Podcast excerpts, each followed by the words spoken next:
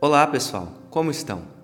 Apesar da vacinação contra a Covid-19 já ter dado início como uma parte da população, ainda nos encontramos em um estado de pandemia.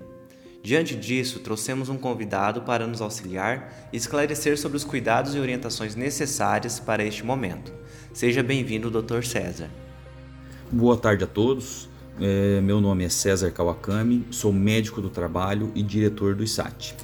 Para darmos início ao Cotricast, o que devemos levar em consideração para esse episódio?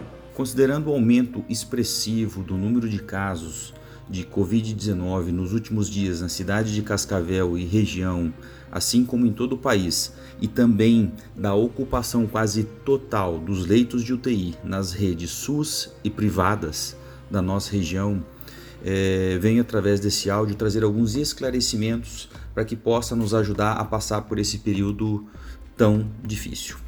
O que é o coronavírus? O coronavírus ou o SARS-CoV-2, ele é um vírus que causa a COVID-19.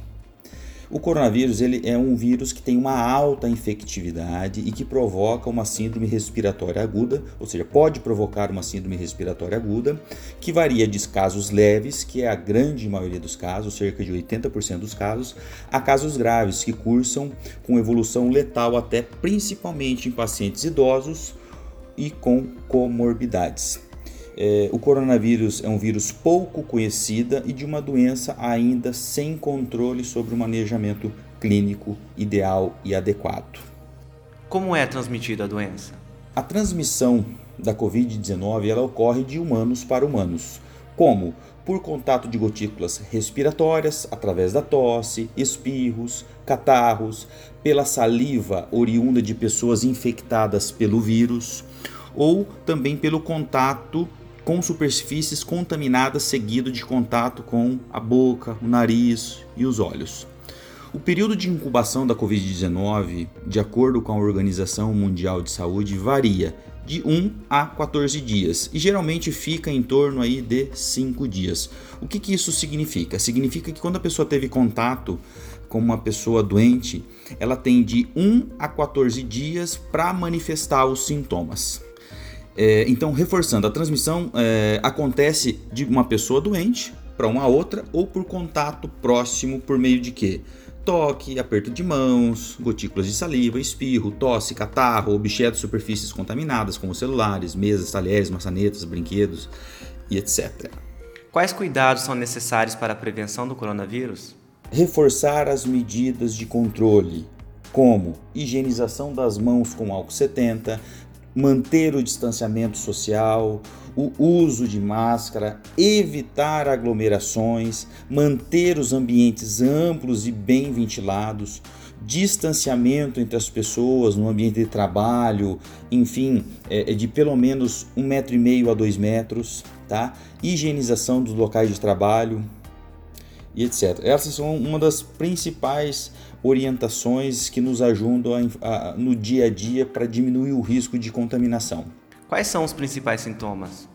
As sintomas da Covid-19 ela pode variar desde um resfriado, uma síndrome respiratória, né, leve, até uma pneumonia severa, onde os sintomas mais comuns são tosse, febre, coriza, dor de garganta, dificuldade para respirar, cansaço, perda de olfato, alteração do paladar ou perda do paladar, distúrbio gastrointestinais como náuseas, vômitos, diarreia, diminuição do apetite e também falta de ar. Necessariamente tem que ter todos esses sintomas? Não, não necessariamente todos esses sintomas.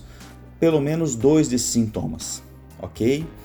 Qual orientação devo seguir caso perceba que estou com os sintomas? Evitar o contato com outras pessoas, não ir trabalhar e procurar atendimento médico.